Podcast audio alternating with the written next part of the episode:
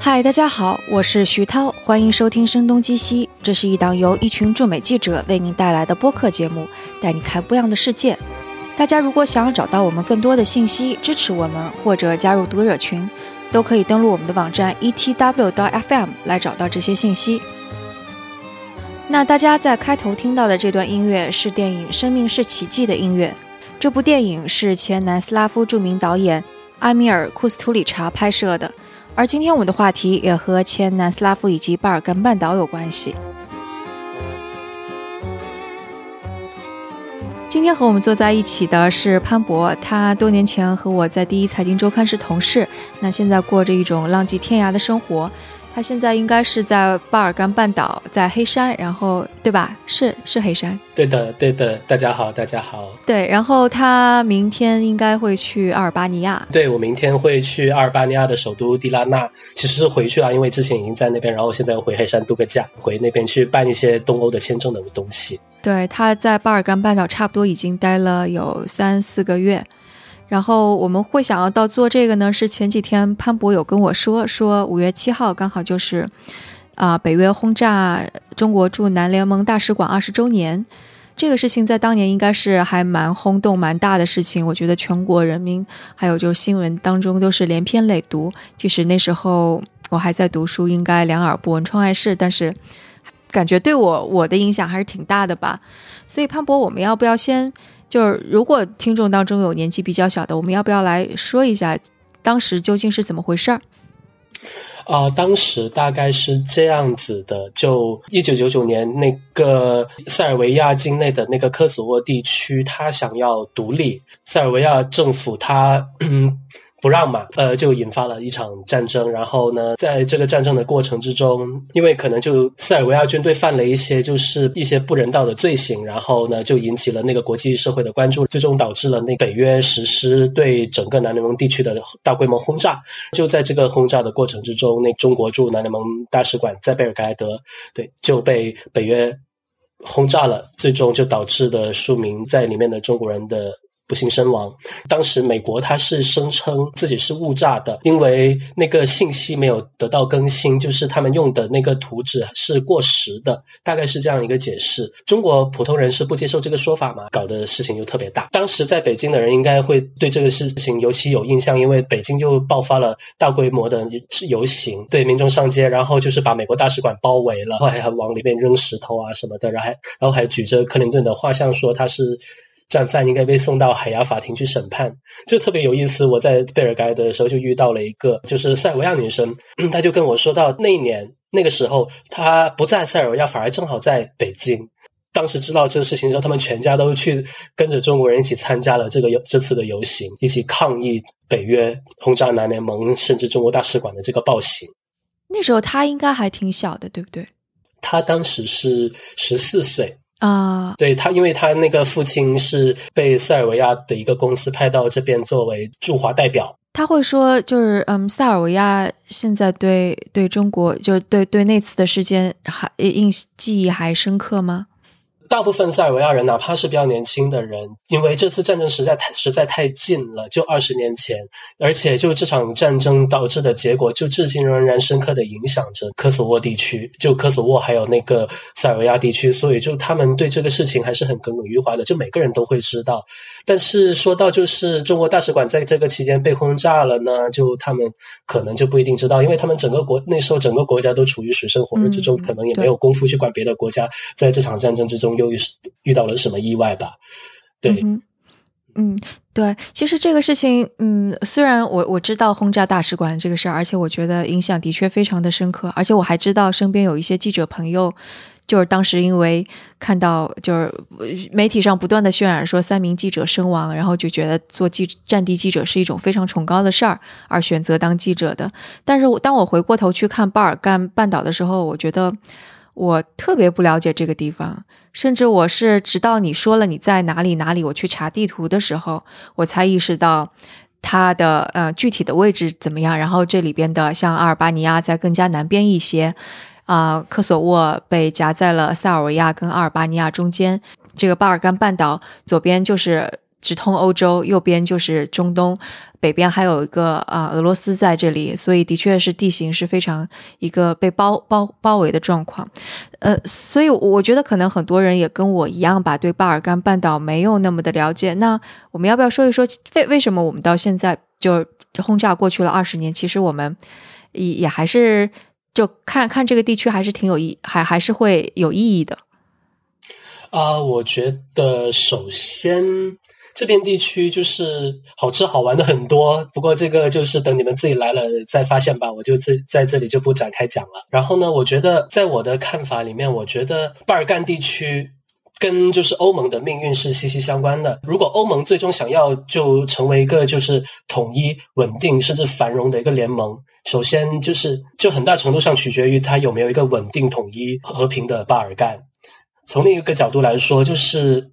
欧盟最早的时候也只包括一些就是西欧国家，就他们的宗教就是如不是新教就是天主教，总的来说是比较类似的。但是现在就是欧盟已经东扩到了波罗的海的国家，还有那个东欧的罗马尼亚、保加利亚之类的国家，他们是东正教，属于东正教的，甚至日后可能还会就加入一些穆斯林为主的国家。而且就现在欧盟境内也已经有越来越多的穆斯林在生活居住了。可以说，就巴尔干地区说是那个欧盟。将来会遇到的问题一个翻版，因为它这里很长时间以来就混居了，就是三个不同的宗教：东正教、天主教还有伊斯兰教，三个不同宗教信仰的人就混居在这里。他们呃曾经生活怎么样，然后最终又变成了什么样？其实至少对未来的欧盟是会有很大的借鉴意义的。更不用说，就是第一次世界大战就发生在波黑的现在波黑的首都萨拉热窝。对，然后这个也是跟就是嗯南斯拉夫这片区域的那个宗宗教民族问题有关。然后嗯，虽然只是发生在这片区域，但是这这些问题最终就引起了第一次世界大战的发生。所以说，虽然他们这片区域感觉有点与世隔绝，但是其实他们是时时刻刻都牵动着整个欧洲甚至整个世界的。对，那那个想想，因为想要跟你聊这个，所以我觉得我对巴尔干半岛的历史了解太少了，我就去找了一本书，叫做《巴尔干两千年》。然后这本书的序言，就反正前几章就已经说到说，呃，很多人其实特别不了解巴尔干半岛的这这片土地是怎么回事儿，但是其实很多重大的事件就已经当地人就已经很清楚了，说就是会有冲突发生，然后甚至嗯。了解这个片土地的人也会说，这片地方就已经预示着未来可能会发生一些什么事情，就只是大家都不知道而已，外面的人都不知道而已。所以，如果回头去看的话，可能从一战到现在，很多世界性的战争跟冲突都是跟巴尔干半岛是息息相关的。所以，巴尔干半岛还有一个说法，就是欧洲火药桶。可以这么说，但是我也觉得这个说法对他们挺不挺不公平的，因为，嗯，就是巴尔干地区就自古以来一直是那个大的势力、大的帝国的夹缝嘛，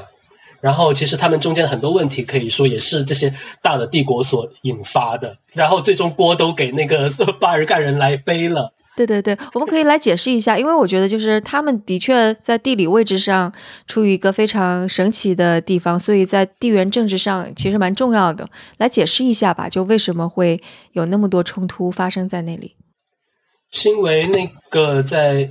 对，就是地理位置嘛，属于处于东南欧，然后那西方就是当时就是奥匈帝国，东方就是阿拉伯世界，甚至。就尤其是奥斯曼土耳其帝国嘛，像奥斯曼土耳其帝国，就是当时进攻欧洲的时候，先打的就是巴尔干地区，保加利亚，然后就是塞尔维亚、马其顿、塞尔维亚、阿尔巴尼亚、波黑，然后一直打到维也纳。在打这个过程中，最后维也纳没有打下来，然后就开始撤退了。但是就是他们占据了那个巴尔干地区，占据了很很长的时间，是从那个大概一六几几年之后，然后才慢慢丢失他们在这巴尔干地区的这个土地。但是奥斯曼帝国的势力虽然走了，呃，文化遗产还有人，就不只是他们土耳其的后裔，然后还有一些改信了那伊斯兰教的呃南斯拉夫人吧，姑且叫他们为南斯拉夫人吧。嗯。对，然后呢，这人居住在这里，不可能就是也把他们完全清除掉嘛。但是就是在那几百年的时间里，尤其哪怕是在那个奥斯曼帝国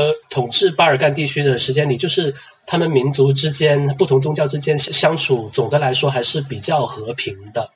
另外有一本书叫做《巴尔干五百年》，它是由英国一个学者写。那本书里面就说到一些特别神奇的情况，就是呃，因为那边人口的那个受教育程度都比较低嘛，有能力去掌握那个宗教典籍的人不多，能成为牧师或者阿訇的人其实不多。对他们神职人员其实是紧缺的在那边，所以他们经常会互相串门去做礼拜或者做祷告，是吗？对对对，而且他们还有很多宗教迷信嘛，可能就一些基督徒会找那个阿訇去帮算命，然后那个那些穆斯林他们会找那个基督教的牧师去帮治病，他们都完全没有什么问题，不是说这个不清真啊，或者这个就是谢神啦什么的，他们那边没有这样的说法。听起来跟中国很像，把那个啊佛祖跟玉皇大帝放在一起，道教跟佛教对，还有耶稣一起拜，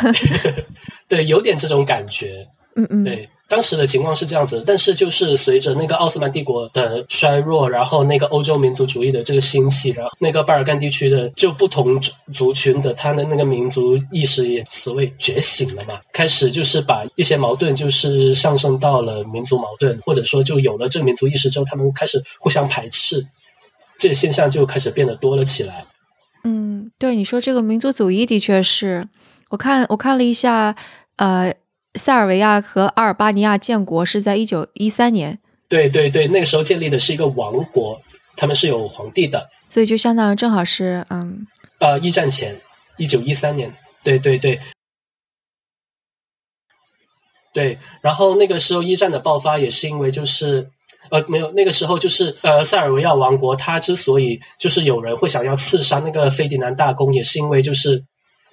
在一战爆发之前，巴尔干地区有发生过战争，发生过两次巴尔干战争。第一次是巴尔干地区的几个国家就是要争取独立，是击退了奥斯曼帝国的军队。然后呢，奥斯曼帝国军队就从此就是撤出了巴尔干地区，就留下了连着保加利亚那一小块。然后第二次巴尔干战争呢，就是这几个巴尔干地区的国家，就保主要是保加利亚、罗马尼亚、还有塞尔维亚、还有希腊，就是要争夺那个奥斯曼帝国留下来一些，就是要瓜分就奥斯曼帝国留下来土地嘛。然后最终是保加利亚输了，塞尔维亚还有其他国家就分到更多土地。然后就在那个时候呢，就是塞尔维亚人因为打赢了胜仗嘛，两次胜仗，民族自豪感就膨胀起来了。然后呢，就觉得也不是说就是觉得自己可以再继续吃奥匈帝国，而是不能再接受，就是奥匈帝国还感觉还骑在他们头上，日益想压迫他们，甚至还想要统治他们的这种倾向。对，然后就导致了有一个热血青年就在那个萨拉热窝把费迪南大公给刺杀了。嗯嗯，其实他们塞尔维亚人是把他看作是民族英雄的，是吗？对。后来就是，尤其二战结束之后，因为就南斯拉夫是一个统一的国家嘛，那个时候就整个南斯拉夫都把他树立为民族英雄。但是呢，就在南斯拉夫解体之后呢，不同的国家对他有不同的意见。在塞尔维亚这边还把他视为民族英雄，但是可能在波黑还有克罗地亚的话，可能就没有这个说法了。对，可能西方就会认为他是一个狂热分子。对对对。所以后来在一战，当然一战、二战是非常大的战争，但。一战、二战就是平息了之后，按理来说，其实应该很多事情都比较尘埃落定了。但是为什么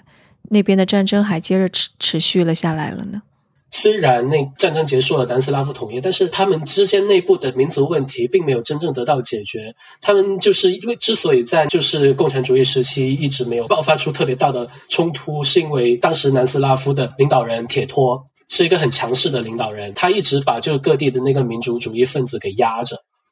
就用很强硬的手段压着。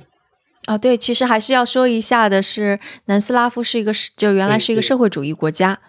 跟苏联是同一阵营的，而且因为南斯拉夫就是斯拉夫斯拉夫人，就其实跟俄罗斯可能嗯血缘更近一些的感觉。南斯拉夫当时虽然是社会主义国家，但是其实他们跟苏联后来是决裂了。哪一年呀？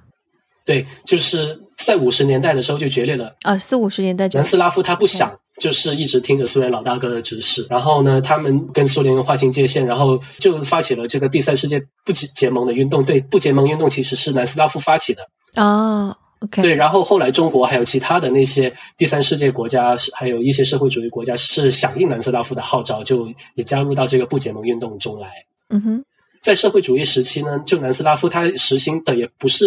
完全的社会主义，跟跟苏联还有当时的中国一样，它是相当于部分社会主义。它大的企业都是国有的，但是它也允许很多小的私营企业、小小的个体户的存在。所以说，这也导致就是南斯拉夫在当时那个的经济一直来说都还算可以，嗯，人民的生活水平，尤其斯洛文尼亚、克罗地亚还有那个塞尔维亚，总的来说，他们的经济水平都还是可以的。他们好像就是在当年还是全世界第四大的武器出口国吧？哦，这个我完全不知道。对，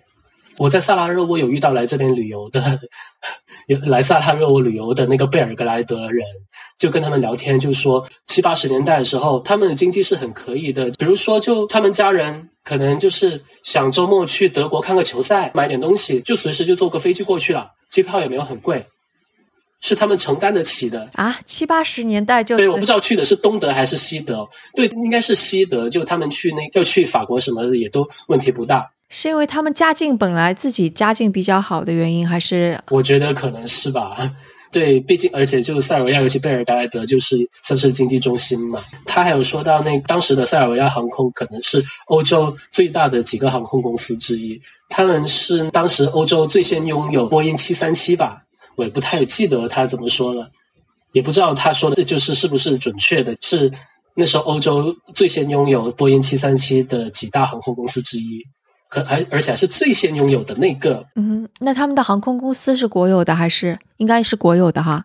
国有的，国有的，嗯，但是他的家庭就不能完全代表就是整个南斯拉夫的人的生活水平，但是也说明一些问题。对，起码比当时的中国要好多了，七八十年代。对比中国要好多了。对，嗯，其实当时整个南斯拉夫经济最好的是是斯洛文尼亚，是靠近奥地利的斯洛文尼亚，而不是呃塞尔维亚。第二是克罗地亚，然后第三才是塞尔维亚，是这样子的。而且他们跟那个作为社会主义国家也没有跟西，就是资本主义国家，好像闭关锁国那样，没有，不能够随便乱串门哈。对，没有这个没有对，而且就可能是因为就他们整个南斯拉夫政府选择那个政治立场有关吧，对他不站西方这边，也不站东方那边。不占社会主义阵营，也不占资本主义阵营，可能就当时就是在铁幕的两边，那个资本主义国家就跟苏联就强硬对立着，但是就然后同时觉得就是有南斯拉夫在这里作为一个缓冲地带也挺好的，所以可能对南斯拉夫的存在是比较欢迎的。嗯，但是苏联解体之后，其实对巴尔干半岛影响也还是挺大的，非常大，战争也是由此引发的。可以这么说，就不是引发战争的直接原因，但是就是。对，呃，它是算是导致南斯拉夫解体最后一根稻草吧。其实南斯拉夫在一九八零年铁托死的时候，它的政治就开始出现混乱了，因为没有人再没有人压得住了，各地的民族主义势力都开始重新抬头。在东欧剧变的时候，看到就对啊，整个东方世界都开始分崩离析了，他们自己也压不住了哈。对，当时就是他们。也开始说要就是改变阵营，要放弃社会主义制度，然后开始走向资本主义制度，开始实行公开化的选举，还有就实行市场化的那个经济体制。南南斯拉夫就走向了解体。各个南斯拉夫时期，就其实它跟苏联很像，就包括跟现在俄罗斯也很像，就是它内部有分成几个不同的共和国。这几个共和国呢，最后现在都独立了，然后的。也就是我们现在看到这几个独立的国家，对东欧剧变的时候，就这几个共和国也是纷纷要求独立。有些国家就是跟跟他们不太一样的，他们就是傲娇一下，也就让他们独立了。但是有一些，就比如说克罗地亚还有那波黑，他们觉得塞尔维亚这边就觉得跟他们就是关系比较密切的，就不愿意轻易的分开，然后就开始打起来了，最后演变成了非常血腥的战争。嗯，也也因为他们领土领土靠的非常的近，是吗？不只是因为领土靠得近，而且是因为他们就按照大塞族主义者的说法来说呢，克罗地亚人还有那个波黑人其实都是塞族人，只是他们选择了不同的宗教信仰。这个可以部分来说是有一定道理的，但是民族本身就是一个想象的共同点嘛。一旦一个族群觉得他们不是这个民族了，他们那他们就不是这个民族了，就另一方没有办法勉强的。嗯嗯，对是。就像就是对这个世界上有各种各样的例子了，就我就不多举了。而且就是克罗地亚，就其实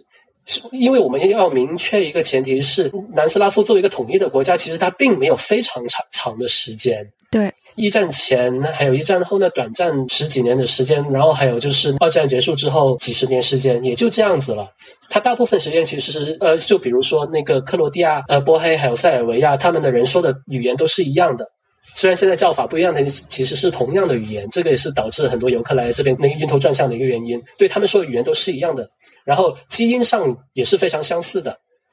几乎没有就是生活在同一个国家过。对他对他们没有这几块地方就没有处于同一个国家过。像克罗地亚就大部分时间是处在奥匈帝国的那个统治之下，然后波黑它有很长一段时间是在奥斯曼帝国的统治之下，然后塞尔维亚它也很长一段时间处在奥斯曼帝国的统治之下，但是自己独立了。嗯，所以就是二战之后，那个在巴尔干地区最开始的一两场战争，就是克罗地亚和波黑与塞尔维亚的战争。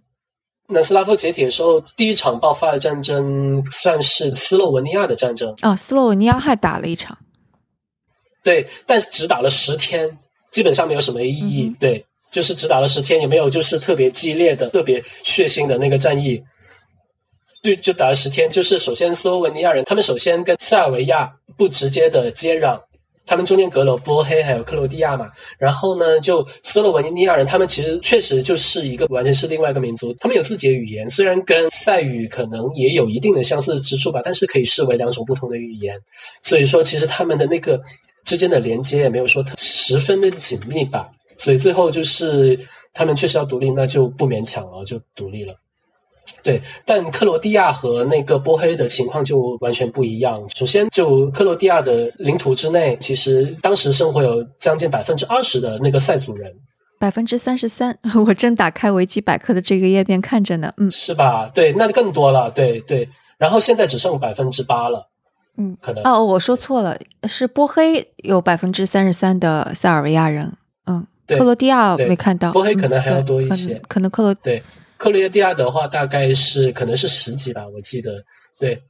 然后，而且对，在大塞族，就是这是一方面，就是他们本身就境内就有相当数量的这个塞族人的呃聚居，呃不一定只是聚居，还有混居。就因为在南斯拉夫时期的话，甚至在土耳其时，就是在奥斯曼帝国时期，呃南斯拉夫这片这巴尔干区，他们不同的人族群之间也都是互相混居的，就都是邻居彼此之间。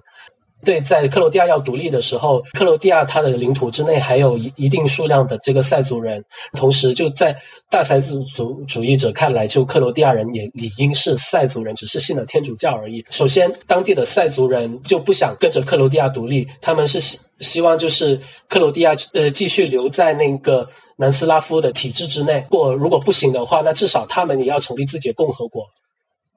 然后克罗地亚人就完全不想嘛，然后这场战争就打起来了。同时，这个塞族人就是克罗地亚地区里面的塞族人，也获得塞尔维亚那边的支持，人力和物力的支持。塞尔维亚当时就也征集了很多志愿军去到到达那个克罗地亚境内，最终就引发了一场就是还蛮惨烈的一场战争。嗯嗯，而且这个战争当中也也有那个。不人道的屠杀是吗？是的，是的，就是这个。说到这个，我就想说，就是在去年克罗地亚拿取获得世界杯亚军的时候，就国内有一些自媒体公众号，就为了渲染给克罗地亚渲染悲情气氛，把他们一些球员的家境描述的非常悲惨。我觉得这个其实是比较不公平、也不公正、也不正确的。对，因为这场战争，首先就克罗地亚他不是完全的受害者。嗯嗯，怎么说？就克罗地亚人一直不喜欢塞尔维亚人，其实他们从一战之后就不喜欢塞尔维亚人，一直都对塞尔维亚人就是明的反抗、暗的排斥，甚至屠杀。克罗地亚人是信天主教，对吧？对，克罗地亚人信天主教。然后塞尔维亚是东正教。东正教。OK，对，嗯，对，这个尤其在二战的时候就达到了高峰，很多克罗地亚人当时投奔了纳粹。然后就还成立了一个叫乌斯塔沙的一个组织，这个这个组织就除了就帮纳粹军队去进攻巴尔干地区，还有尤其是塞尔维亚之外，还专门成立了集中营，然后有组织、有预谋、有计划的去屠杀的塞尔维亚人还有吉普赛人，包括就在那个克罗地亚独立战争的时候，就他们也有意识的去驱逐在克罗地亚境内的个塞尔维亚人，驱逐还有屠杀，所以就是这个肯定会引起塞尔维亚人的不忿嘛，然后所以他们就是也反过来就对克罗地亚人做了就类似的事情。所以说，就我的意思，就在这那场战争里面，就是其实没有完全的受害者，或对没有正义方，对也没有正义的一方。而且就更不用说，就是在那些自媒体在弄这篇文章的时候，就是很多图片用的都不是跟那场战争是没有关系的，或者甚至不是，或者至少不是发生在就他们描述的那那个场景里面的。然后就关于就是那些球员的那个身世也有一定的事实错误，这个就不一一细说了。总总的来说，实际情况要比那些自媒体他们为了刻意渲染悲情气氛而而建造的一套叙事要复杂的多。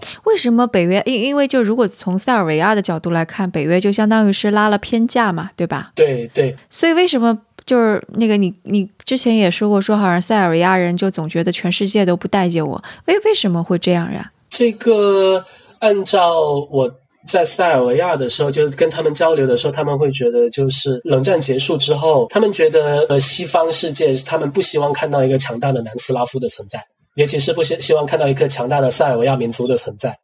所以一直打压着他们。哦，这个可以理解。就在巴尔干半岛，就塞尔维亚人应该是种就是啊民族当中占绝大多数的是吧？大多数，但不能说绝大多数，就只能说是微弱的一个优势吧。就微弱的优势，OK。对，就比如说克罗地亚，它可能有大概五六百万人，然后波黑里面它的穆斯林大概有两百万人，两百万左右。但塞尔维亚就是这片地区所有塞族人加起来也大概就是七八百万人吧，就其实并没有一个绝对优势的数量。嗯，不过这个理由就虽然还需要小心求证，但听起来有有它道理的地方。嗯，反正就是有很多中国人是这么觉得啦，就觉得我们西方世界不希望看到一个强大的中国嘛。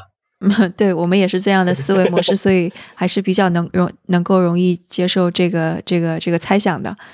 我们且且把它说人猜想吧。嗯，确实，呃，因为塞族的势力是比较强大嘛，然后就是他们在战争的过程之中，其实也做了一些挺不理智、挺不人道的一些行为，屠杀还有驱逐人口这个事情，其实每一方都有。但是就是一个塞族人，就是可能做的更多一些，可能就跟他们的那个军事实力更强大有关系。就比如说，可能就是穆斯林屠了一个塞族的村村子，可能就屠了个一一百多人，然后塞族人想要报仇嘛。对，换换谁都想报仇嘛。然后报报仇的时候，就虽然不一定真的要报仇，或者说应该取决一个别别的更理智的方式来应对。但是如果报仇的话，他们对，但他们又选选择了那个复仇。复仇的时候，可能就是用力又猛很多，可能又屠了人家上千人，最后导致数字上面就是其实也挺不均衡的。虽然就是战争发生的时候，其实任何行为都是不人道、不很罪恶的事情。嗯，我真的觉得战争战争没有正义方。而且我觉得这个这个真的就是乱战，因为我在维基百科上还看到说，在九三年的时候，克罗地亚人其实跟塞尔维亚人还结过盟，然后来攻击波斯尼亚。对，但克罗地亚跟那个那个波斯尼亚人其实也结盟过。对，就波黑这场战争真的太丑陋了，就是其实一开始是有可能和平解决的波黑问题。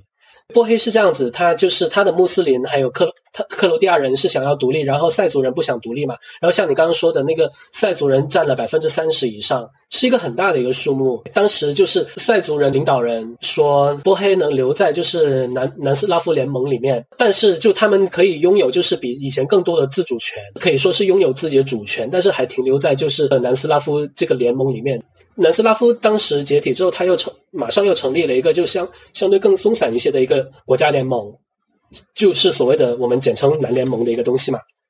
对，当时对塞族人他们的领呃领导人就跟穆斯林还有克罗地亚的那克罗地亚人的领导人就说，就是他们首先是希望就是能留在继续留在这个联盟里面，然后但是波黑作为一个国家，它可以拥有自己的主权，还有更多的那个自主自主的权利。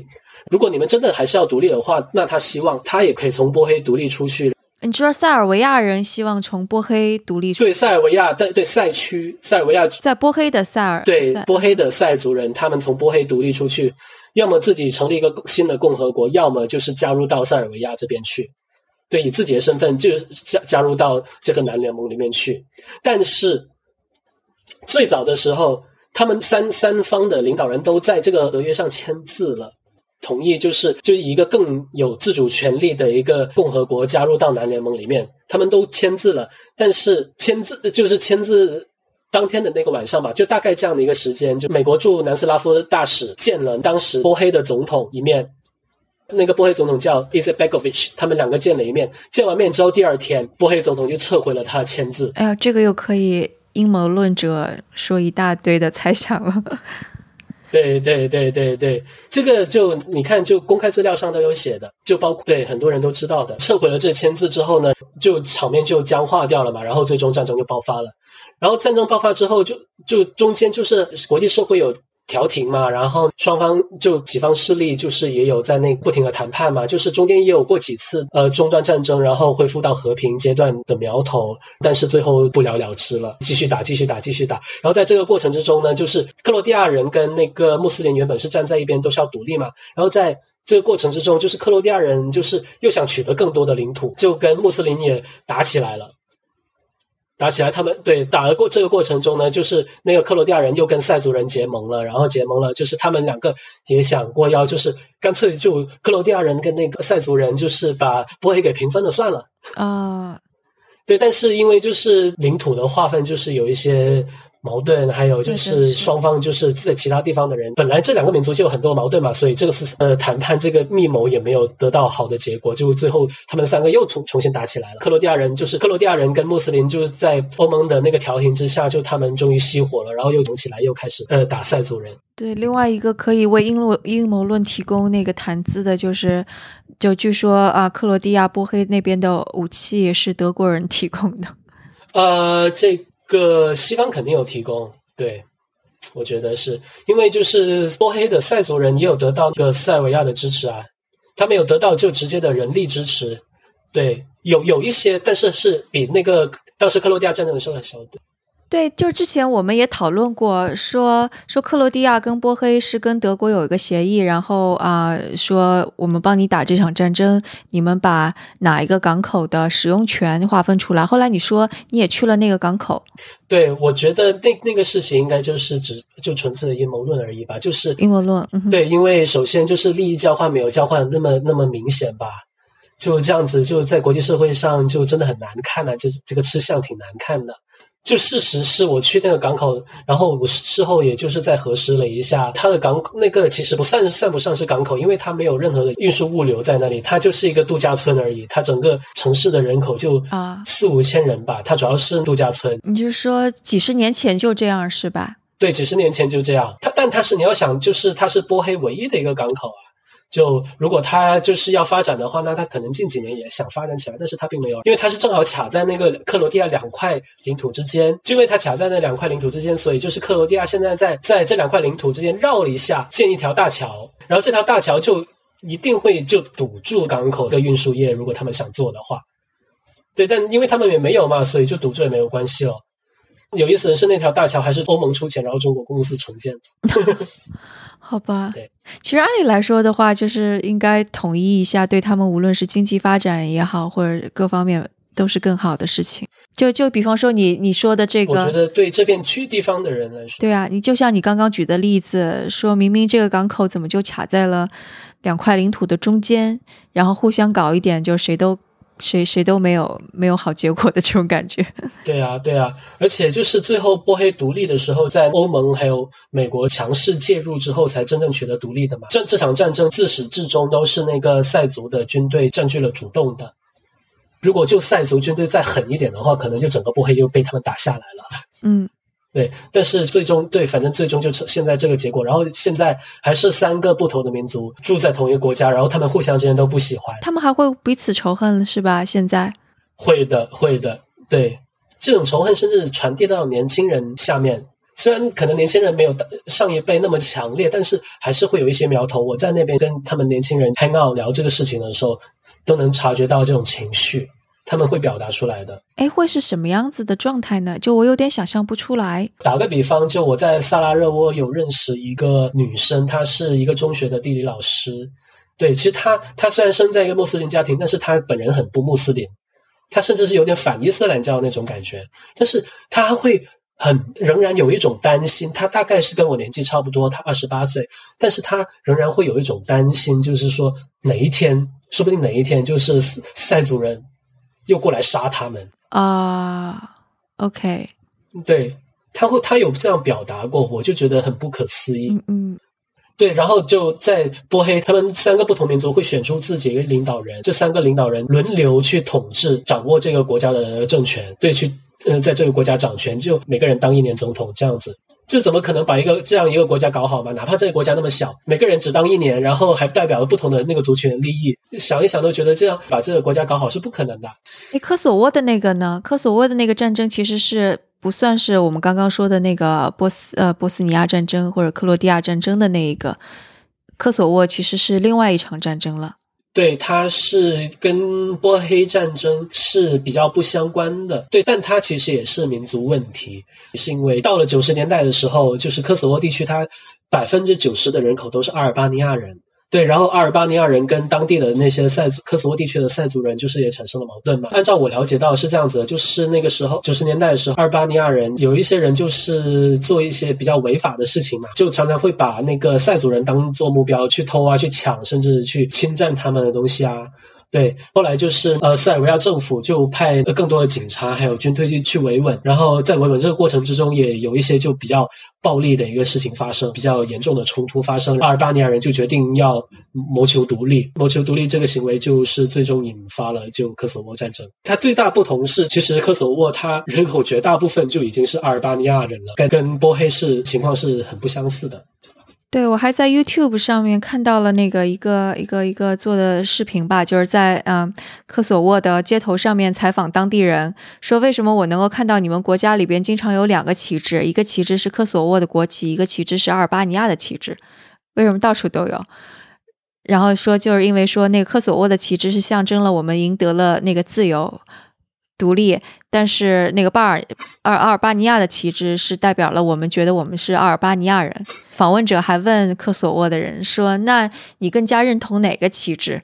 然后很多人就说：“我更加认同阿尔巴尼亚旗帜。”对，就像那个去年世界杯的时候，就瑞士踢阿塞尔维亚嘛，就是瑞士他的队伍里面就有两个科索沃的难民。啊，对，或者难民的后代吧，对。然后他们队员身上就是还有一个双头鹰的纹身，这个其实就是在当时就引起了很大的争议。对，因为照理说，阿尔巴尼亚的对双二双头鹰是阿尔巴尼亚的象征嘛。对，包括他们国旗上那个图案，就是对，就是他们国旗上那个图案。对，但是科索沃对塞尔维亚其实那个意味着就是还蛮重要的，因为我看那个。科索沃就相当于是十几世纪的时候，就相当于是塞尔维亚的首都的这种感觉，是吧？对，在塞尔维亚人眼里，他们觉得科索沃是他们民族的起源，就有点像朝鲜人觉得就是白头山是他们的起源一样或者相当于是那个耶路撒冷，对于无论是犹太人还是对对那穆斯林都有特殊的情感是一样的。对，是这样子。虽然哪怕就是后来那里只有百分之十左右的那个塞尔维亚人居住，但是。那片地区对他们的意义还是很重大的，哪怕到现在，很多塞尔维亚人都不接受科索沃的独立，对是普通民众不接受，就像我们普通民众不接受台湾独立一样。科索沃问题现在还是就是塞整个塞尔维亚政治就最难、最无法避免、最关键的一个问题。你每个总统上来要面对这个问题，而且就是没有办法绕开。然后怎么统一？要不要统一？像台湾问题，我们有几十年还相对回避了一下，相当于搁置争议嘛。但是科索沃问题就一直，可能因为也发生不久，它独立才二十年，所以就是一直是塞尔维亚政治的一个主题之一。而且就科索沃问题不仅仅是影响到他们国内政治，如果塞尔维亚想要加入欧盟的话，那他一定要解决科索沃问题，因为就欧盟是不允许他们的加盟国家还有任何边界问题嘛，边界争议嘛。但现在塞尔维亚跟科索沃还有边界争议吗？就是他只是不承认科索沃，对不对？对对对，有现在还有边界争议。对，然后他们现在在对科索沃靠近塞尔维亚的地区，就是那个塞族人聚居的地方嘛。对，然后现在其实就是上周，塞尔维亚的领导人和科索沃领导人还有那个默克尔，他们就在德国就是开了一次会。就是去讨论，就是怎么解决，就是这个科索沃问题，就里面就包括了这个边界互换。塞尔维亚，塞尔维亚现在也还有一些区域是那个阿尔巴尼亚人聚居的，然后对反过来也是这样子，所以就他们会讨论，他们就想讨论说有有没有可能就实施边界互换，换一些人口过来这样子。对，但这个谈判也不了了之。如果那个塞尔维亚哪怕没有边界问题。那个塞尔维亚要是加入欧盟之后，但是他加入欧盟的时候，他还是不承认那个科索沃独立的话，那将来科索沃要加入欧盟的时候怎么办呢？而且就是塞尔维亚，就是其实是巴尔干地区里面现在剩下的国家里面就最有可能先加入的一个国家。对，但是现在还困扰着，对还被这个问题困扰着。然后我在当地了解到的那个情况是这样子的：其实塞尔维亚政府他对科索沃问题其实是已经 O 比较 OK 的一个态度了。他们可能心里明白，科索沃是没有办法再收回来了。在西方这么强势的介入之下，他是不可能再收回来了。对，但是他们同时也知道，对他们也公开就在一些，应该是在一些会议上有其他国家领导人有表达过一个意思是，对科索沃问题放手的话，他们会被所有的老百姓都认为是叛徒。嗯嗯，对，就是这种民族情绪还是挺强烈的。对我之前在贝尔格莱德的时候，就贝尔格莱德他们上去年十二月中到今年的四月份，每周六都有一次大游行。然后这次大这次大游行，它有好几个不同的议题，也挺混乱的。就在外面的人看来，其实挺混乱的。他一方面反总统，还有是敦促政府那个尽快解决科索沃问题。然后这个解决，他对，然后他们这个。解决科索问题的潜台词就是就是收复科索沃嘛啊！我觉得站在现在的这个角度去看西方的态度还是挺有趣的，因为现在西方嗯觉得最棘手的其实就是穆斯林问题嘛。但是你看二十年前的这场战争当中，西方恰恰是站在穆族这一边的。对，虽然我们不能够把穆斯林作为铁板一块来看待，就肯定不同的时间、不同的地点是有不需要去具体考虑的。所以我觉得，首先就是在那场战争里面，就是它更多是一个民族问题，而不是一个宗教问题。而且就在九十年代的时候，可能就是西方世界并没有觉得穆斯林是一个很大的问题。我我觉得可能这是一个西方的观点，因为可能从当地，当然我不我不了解当地，你更加了解。但是我看到的一些，就比方说我刚刚提到的那本我没看完的书《二呃那个那个巴尔干两千年》，它当中就会就有一些抱怨，那当然是几十年前的抱怨了，跟现在西方的抱怨是一样的。就比方说他们抱怨伊斯兰呃人生的小孩太多了，使得整个阿尔巴尼亚就被伊斯兰化了化了，以至于呃像想想要那个。信奉天主教的人，出于一种非常被压迫的地位，甚至如果他们想要跨越别境，就是国境，嗯，跑到别的国家去的话，就会被枪击、被杀死。我觉得就是相当于是他当时当地人、当地的一其他人在抱怨的一些事情，正是现在西方在抱怨的一些事情。这个呢，首先我觉得就是把穆斯林都视为是一个危险的族群，这个首先就是有失公正。对对对，我我我也是我是这么觉得。对，然后呢，其次，其实在我在呃波黑还有那个阿尔巴尼亚的感觉呢，就是我觉得尤其阿尔巴尼亚，它的穆斯林是非常温和的。就你走在你走在街上，你几乎就很少能看得到就是戴头巾的女生。他们穿的可火辣了，比中国女生还火辣的多呢。对他们身材恰恰特别好看的，有时候我两眼发直。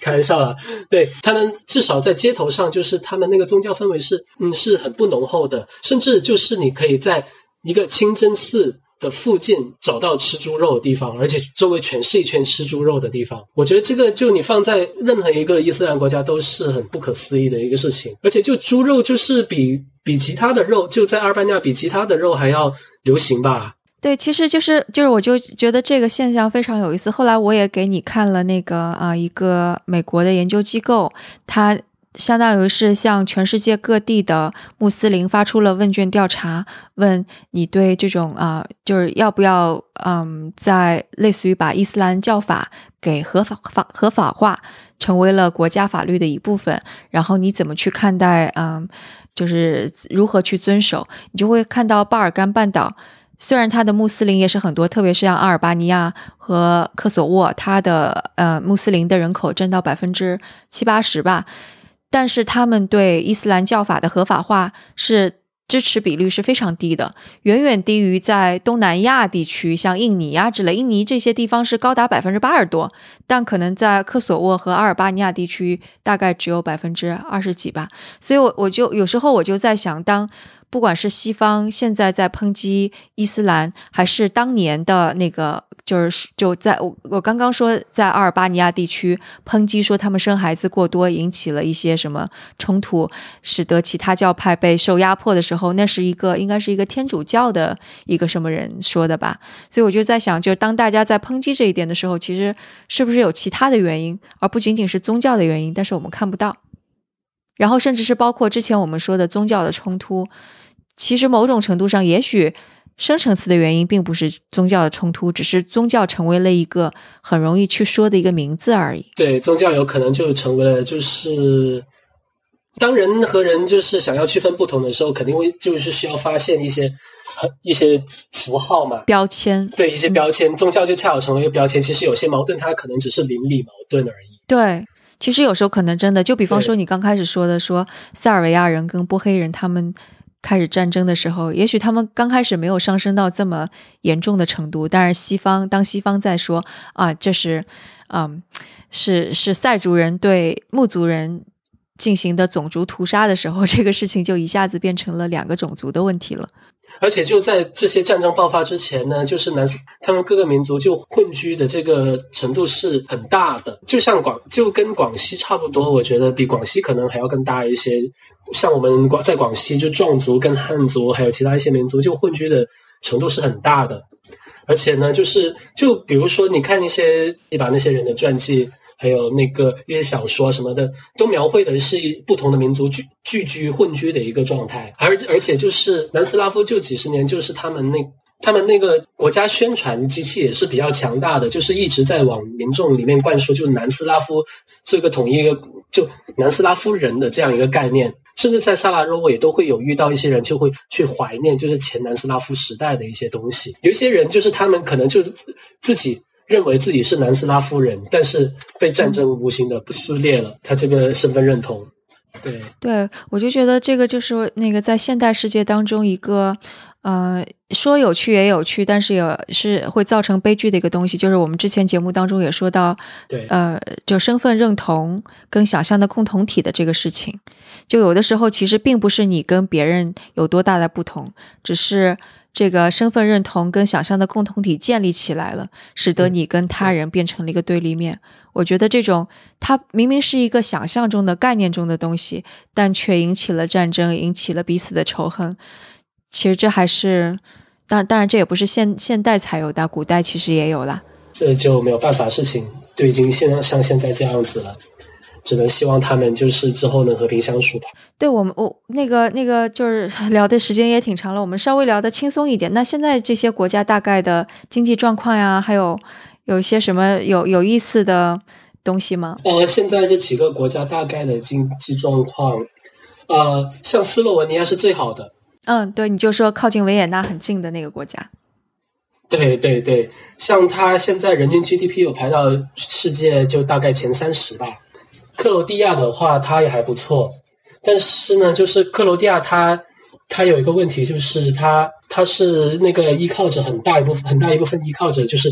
西方的投资，他们很多基建啊，还有就是大型的企业都是外国企业，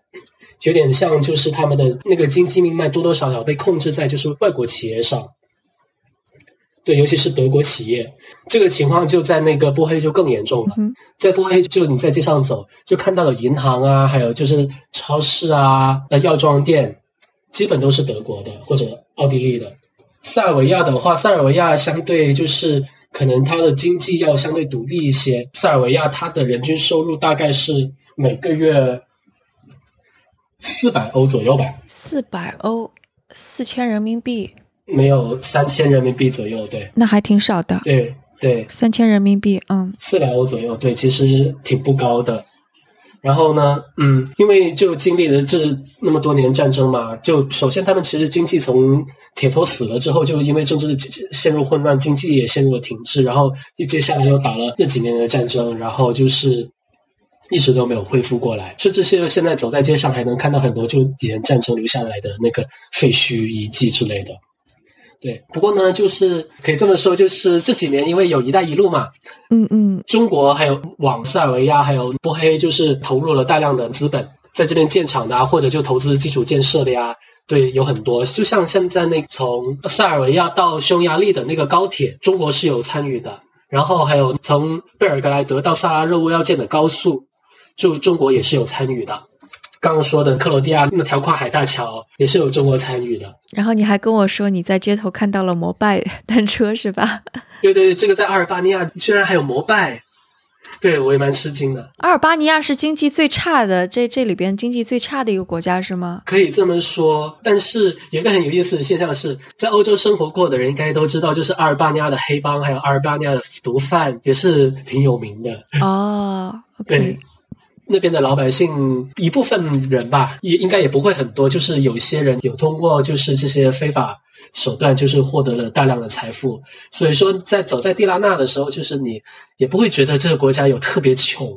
好车啊，还有什么就是一些好的房子啊，也是蛮多的。这是一个很有意思的现象。对，OK，所以就贫富差距比较大。对对对。呃，那如果现在如果有人想要去巴尔干半岛旅行的话，安全吗？这个巴尔干地区是我这一趟走下来，我觉得我感觉最安全的地区之一。说实话，这个很有意思，比欧洲还要比西欧要安全。对，这边比如说在贝尔格莱德还有萨拉热窝吧，唯一比较显点的安全隐患就是吉普赛人。这么说虽然不太好，但是就是确实有一些吉普赛人，他们小偷嘛。对他，尤其在那个商业商业区域、步行街之类的地方，就会有很多吉普赛人会乞讨。然后有一些人可能就会去偷你的东西。我在这两个国家的时候是跟当地的嗯其他游客有打交道嘛，就是有听到过不少被吉普赛人偷东西的这个案例。就其实我就有遇到过一次，但是是我的同伴，我的我跟我一个同伴就是在商场里面买东西，他的钱包被偷了。对，但好就好在就是小偷只是把钱拿走，然后就把钱包丢在了地上，所以他其他的那证件啊卡都还在，但就现金全都没了。哦，这是道义有道。对对，但其实其他来说就是治安，我觉得其他就没有是遇到过什么问题了，我也感受不到什么问题。我经常就是对像贝尔格莱德，它是以夜生活著称的一个城市嘛，就我经常凌晨两三点回家，一个人走回家，就是也不会遇到什么问题。而且有看到女生就是跟我一样晚回家的，嗯，他们也走在路上了，应该没有遇到过什么问题。那比在旧金山还安全。对，OK。呃，那我想就是安全问题解决了之后，其他的好吃的好玩的，大家就网上去搜就可以了。我们在这里也不多说了，已经一个小时了。那呃，非常感谢潘博，然后尤其是他今天还感冒了，感冒了一个星期了。没事。对，之后大家如果有什么想问题想要问潘博的话，也可以给我们留言或者在 Telegram 群中给我们嗯提问吧。对，那今天的节目就到这里，非常感谢潘博。谢谢大家，谢谢陶老师。